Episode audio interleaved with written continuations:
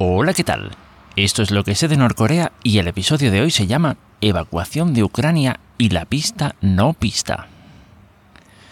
A estas alturas del partido, mm, yo creo que te estará, sobre todo si eres de España, estarás diciendo, este título tiene unas resonancias a un anuncio publicitario, sí, y las tiene. Pero no sé, creo que, creo que el título así es bastante explicativo.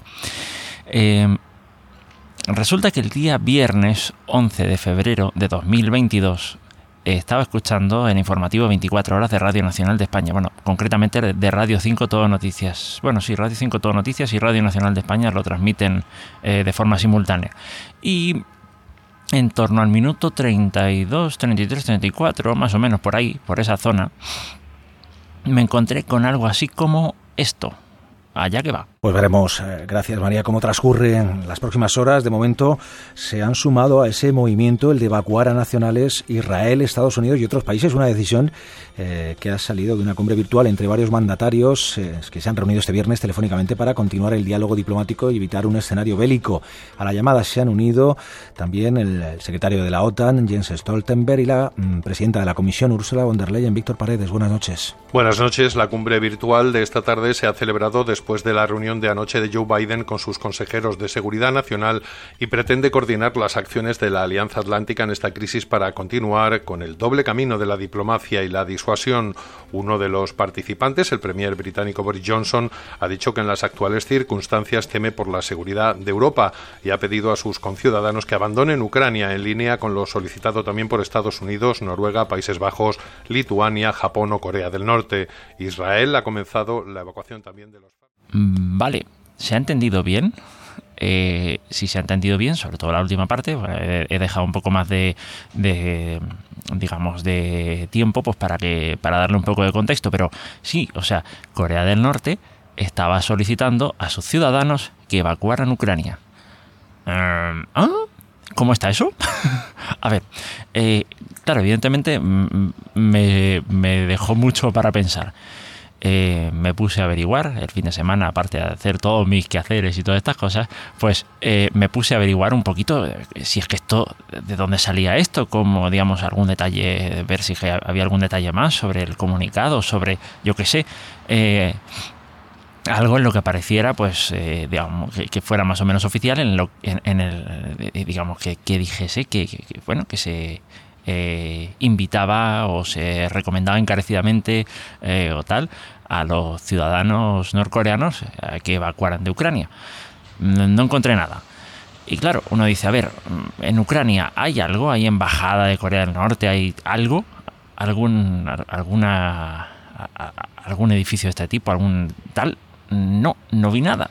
Eh, habrá, yo qué sé, algún, hay alguna razón por la que por la que, digamos, alguien de Corea del Norte tuviera que estar en Ucrania y si lo hay, eh, sería motivo, eh, digamos, el que esa persona esté sería un motivo como para que eh, hubiera un comunicado de Corea, digamos, del gobierno norcoreano diciendo que esa persona o esas personas deberían evacuar.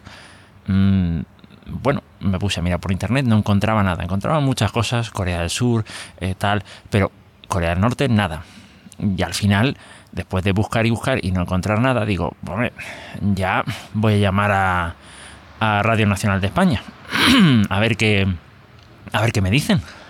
Me pongo a buscar información de contacto y claro, eh, el lunes me puse a llamar y narices que cuando doy con el sitio pues resulta que claro eran las eh, eran faltaban dos minutos para las seis y entonces pues claro no me lo cogía nadie llamo vuelvo a llamar y claro, el horario de atención eh, es de, de, 8 de la mañana, creo que era, a 6 de la tarde. Digo, ah, vale, claro, estaban a punto de salir y no, no me lo quería coger nadie.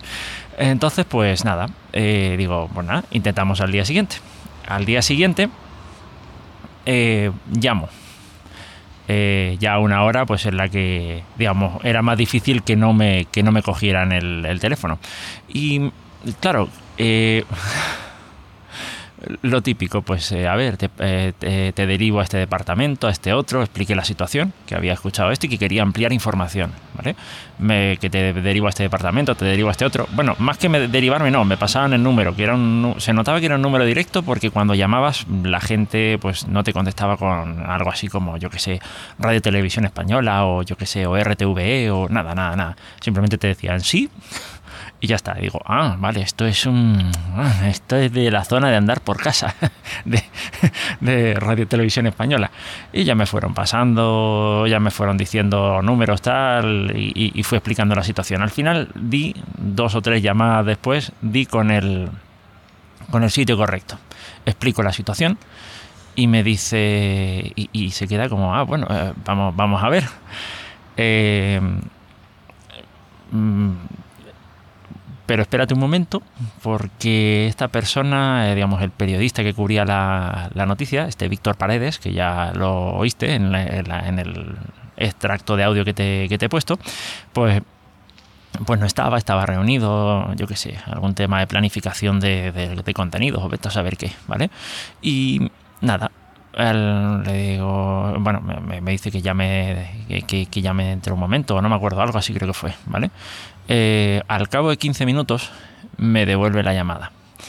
Y, y, me dice que, claro, que había estado consultando y que a ver, que sí que había llegado un teletipo de Corea del Sur eh, y de otros países, eh, digamos, con tema de evacuación, pero de que Corea del Norte no. Y le digo, bueno, a ver, yo si quiere tengo el audio aquí, se lo puedo, se lo puedo poner para que lo escuche. dice, no, no, no, no, no, si, si, si, eh, si dijo, digamos, dijo Corea del Norte, pero se equivocó y dijo Corea y, y, realmente era Corea del Sur. Y digo, leñe, mi gozo en un pozo. Esa pista ya no es pista, se me fumó la pista. ¿Vale? Eh, Así que nada, eh, de ahí el título de Evacuación de Ucrania y la pista no pista. Eh, nada, es una, experiencia así curiosa eh, que, me ha pasado, que quise compartirla, la verdad que, la verdad es que me, me llamó la atención. Y también el hecho de llamar a, un sitio como estos. Creo que en su momento en Chile, no me acuerdo para qué, eh, hice, una, hice llamadas de, digamos, más o menos parecidas a Televisión Nacional de Chile.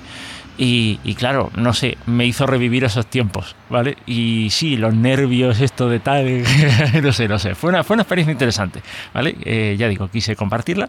Y sí, si por algún, si por algún casual vas y consultas, voy a dejar el, eh, digamos, enlaces de todo esto en las notas del episodio, pero si vas y consultas el, digamos, la parte de podcast del informativo 24 horas del día, ya digo, 11 de febrero de 2022, eh, día viernes, eh, te vas a dar cuenta de que en el minuto, ya digo, de 32, 33, 34 más o menos por esa zona, eh, está esto.